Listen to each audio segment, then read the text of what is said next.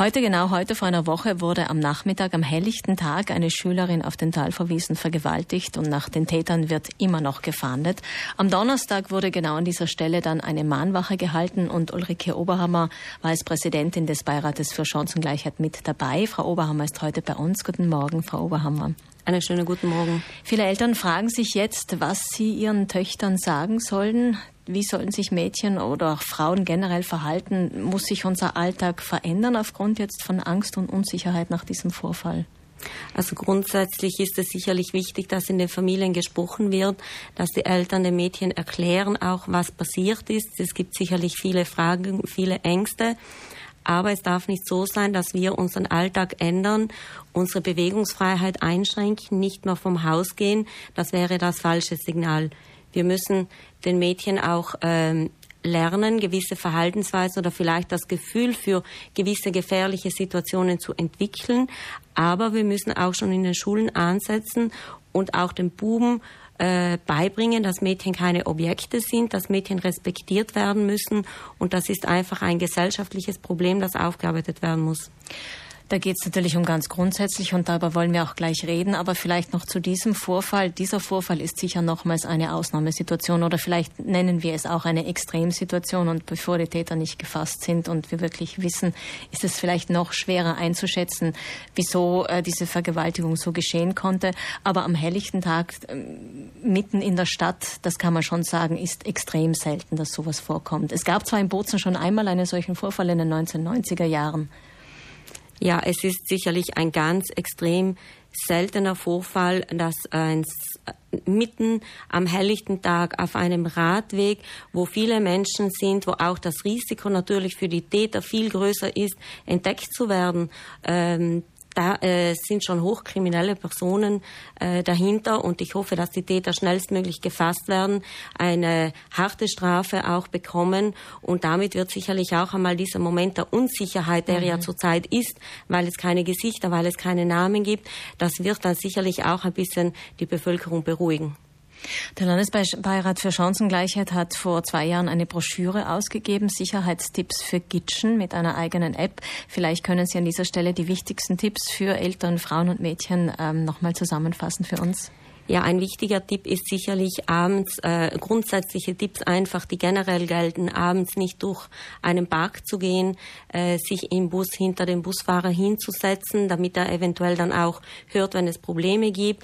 Auch im Zug nicht in ein leeres Zugabteil sich reinzusetzen, sondern dort, wo mehrere Menschen sind. Und äh, wenn man belästigt wird, dann vielleicht aufstehen und dann in ein anderes Abteil gehen. Oder auch wenn man Hilfe benötigt, einfach die Menschen ansprechen und sagen, Sie da mit dem roten Pullover, helfen Sie mir. Menschen fühlen sich dann direkt angesprochen und müssen fast reagieren. Oder auch äh, Studien haben belegt, dass es nicht so hilfreich ist, bei Gefahren Hilfe zu rufen, sondern es ist viel besser, Feuer zu rufen. Dann fühlen sich die Menschen selbst alle ein bisschen in Gefahr, reagieren schneller, schauen sich um. Und durch diese Aufmerksamkeit, die bekommt dann natürlich auch der potenzielle Täter und wird dann hoffentlich dann auch äh, ablassen. Und aus dem Grund haben wir auf der App, die wir entwickelt haben, auch einen Knopf. Also wenn der aktiviert wird, dann startet der Hilferuf Feuer, Feuer, auch ein Lichtsignal, damit es abends eben auch gesehen werden kann. Und dort sind auch direkt die Rufnummern zu den Polizeikräften. Ich kann dann einfach draufdrücken, werde direkt verbunden. Das ist nicht nur wichtig, dass ich dann Hilfe holen kann, sondern wenn ich nicht weiß, wo ich bin, ich kenne mich nicht aus und ich kann nicht antworten, dann kann ich eben über die ähm, Funkumsetzer oder über die Telefonumsetzer dann auch schnell gefunden werden und das kann mir geholfen werden. Jetzt ist es oft in diesen Situationen so, dass Frauen und vor allem auch Mädchen, die vielleicht einfach auch weniger Erfahrung haben, vielleicht im ersten Moment auch total überrollt und überrascht sind und vielleicht nicht daran denken, Feuer zu rufen, aber prinzipiell ist es dann schon mal wichtig, überhaupt laut zu schreien oder oder, Hilfe zu äußern. Sie gehen ja auch an die Schulen mit diesem Thema Gewalt an Frauen und machen dort äh, Vorbereitungen mit den jungen Mädchen. Welche Rückmeldungen gibt es denn von den Schulen? Wir haben von den Schulen sehr positive Rückmeldungen. Das Projekt läuft jetzt schon seit einigen Jahren und wir haben auch Schulen, wo das einmal durchgeführt wurde, die das immer wieder anfragen. Es sind auch mittlerweile Gemeinden und Bezirksgemeinschaften, die das Projekt mit unterstützen und mitfinanzieren.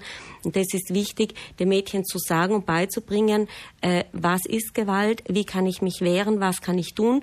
Ein ganz typisches Beispiel bei den Jungen sind auch die Nacktfotos, die herumgeschickt werden oder auch die Videos.